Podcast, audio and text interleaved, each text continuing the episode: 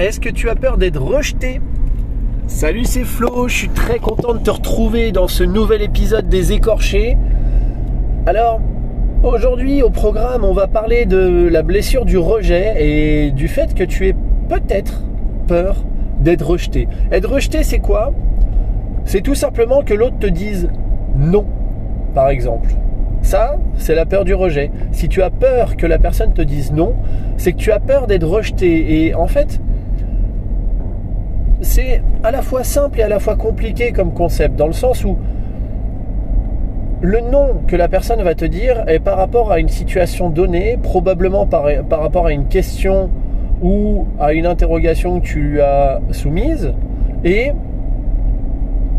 le non, c'est juste à ce moment-là, par rapport à la façon dont tu es arrivé, etc. Enfin, c'est vraiment dans un contexte donné, dans une situation donnée, entre des personnes données.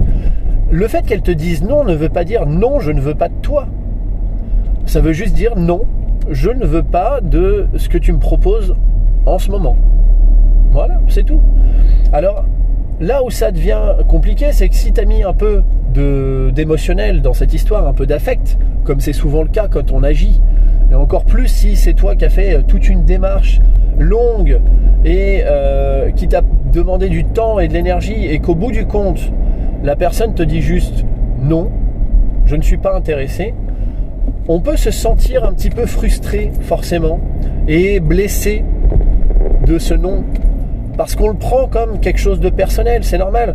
Moi aujourd'hui par exemple, pour prendre vraiment euh, l'exemple de ma journée, je me suis mis un petit défi jusqu'à la fin du mois. Le but, c'est que chaque jour je contacte 30 personnes de façon froide, de façon immédiate, rapide, et le but c'est de, d'une, ne pas leur faire perdre de temps, de deux, d'être très clair sur mes intentions et sur euh, ce que j'ai à leur proposer et à leur apporter. Et de trois, bah, leur laisser tout simplement la possibilité de ne pas continuer dans cette conversation et de ne pas vouloir cette conversation. Est-ce que c'est un rejet? Est-ce que le fait qu'ils me disent non ou qu'ils me répondent pas, dois le prendre personnellement Bien sûr que non. C'est ce que je faisais au début, par contre, dans le porte-à-porte. Quand j'ai fait du porte-à-porte et que on me disait non, je suis pas intéressé, qu'on me claquait la porte au nez, ben, je me, sentais, frustré parce que je savais que la solution que j'avais pour eux leur permettait de gagner de l'argent. À l'époque, je faisais des enfin, j'étais dans les contrats de gaz et des contrats d'assurance. Je savais que ça leur permettait de gagner de l'argent, d'être mieux protégés, etc. J'étais confiant dans mon produit. Mais il y avait toujours cette petite part de moi qui me disait mais tu, fais ça pourquoi en fait? Tu fais ça pourquoi et pourquoi lui te dit non? Il cherche même pas à te connaître il cherche même pas à tout ça. Mais place-toi de, son côté à lui. Il a sa vie il a ses problèmes. Peut-être qu'il a pas le temps pas l'énergie pour écouter ou pour accepter ce que tu as à lui dire ou à lui proposer ou à lui offrir. Et donc le nom qui t'est soumis c'est juste tout simplement la façon que la personne a de répondre à ce que tu lui proposes. Que ce soit payant ou gratuit, hein, peu importe. Même si c'est un service gratuit. Pour passer au-delà de ça, demande-toi comment ce nom peut te permettre d'atteindre tes objectifs. Comment est-ce que le fait qu'une personne refuse ton aide, ton service, ton offre, peu importe ce que tu lui proposes, et qu'elle soumette un nom définitif, en tout cas qui a suffisamment d'aplomb pour pas que tu te dises allez euh, c'est juste un nom comme ça et je vais essayer de pousser un peu. Non, ça sert à rien de forcer quand un nom c'est un nom. Ça sert à rien d'essayer de passer par des chemins détournés.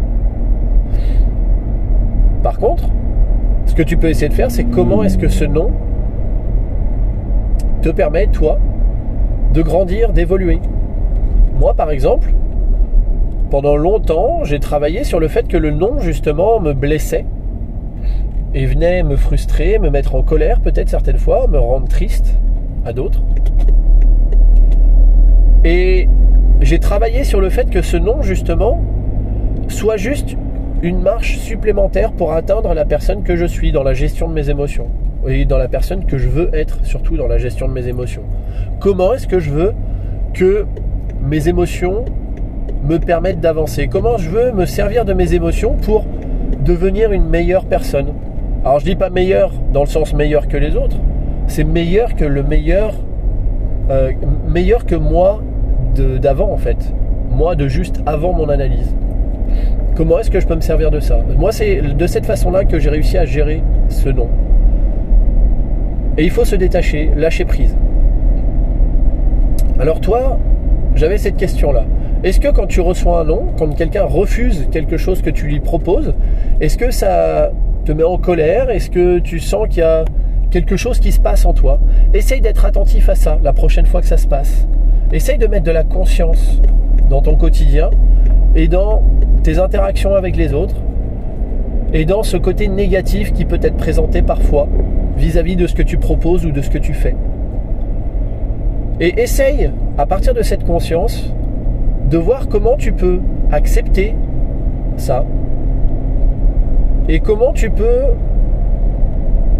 réadapter tes comportements vis-à-vis de ces refus, vis-à-vis de ces négations. Et je vraiment je peux t'assurer que si tu fais ça, non seulement tu n'auras plus peur d'être rejeté, et donc ça veut dire que tu auras une gestion beaucoup plus facile de tes émotions vis à -vis de ça, mais en plus de ça, ça va te permettre de grandir sur plein, plein d'autres plans que tu vas découvrir au fur et à mesure parce qu'ils sont différents entre, en chacun de nous en fait. Parce qu'on est vraiment tous, on a tous notre construit, on a tous nos expériences et on a tous notre vécu. Ce qui fait que ça va résonner différemment en toi que ça a résonné en moi. Mais je peux t'assurer une chose, c'est que si tu mets de la conscience là-dedans, alors tu seras sûrement une nouvelle personne dans une semaine, dans un mois, et dans un an, euh, reviens me dire, n'hésite pas, tu me laisses un petit message. Il y a un petit lien en description probablement de ce podcast ou attaché à ce podcast. Si tu veux en savoir plus sur, sur moi, sur ce que je fais, n'hésite pas à cliquer sur ce lien. Et sinon, tu pourras me retrouver sur Facebook assez facilement, Florian Pinsec, F-L-O-R-I-A-N, espace P-E-N-S-E-C. Voilà, je suis très heureux d'avoir vécu cet épisode avec toi. On se retrouve très très vite. Salut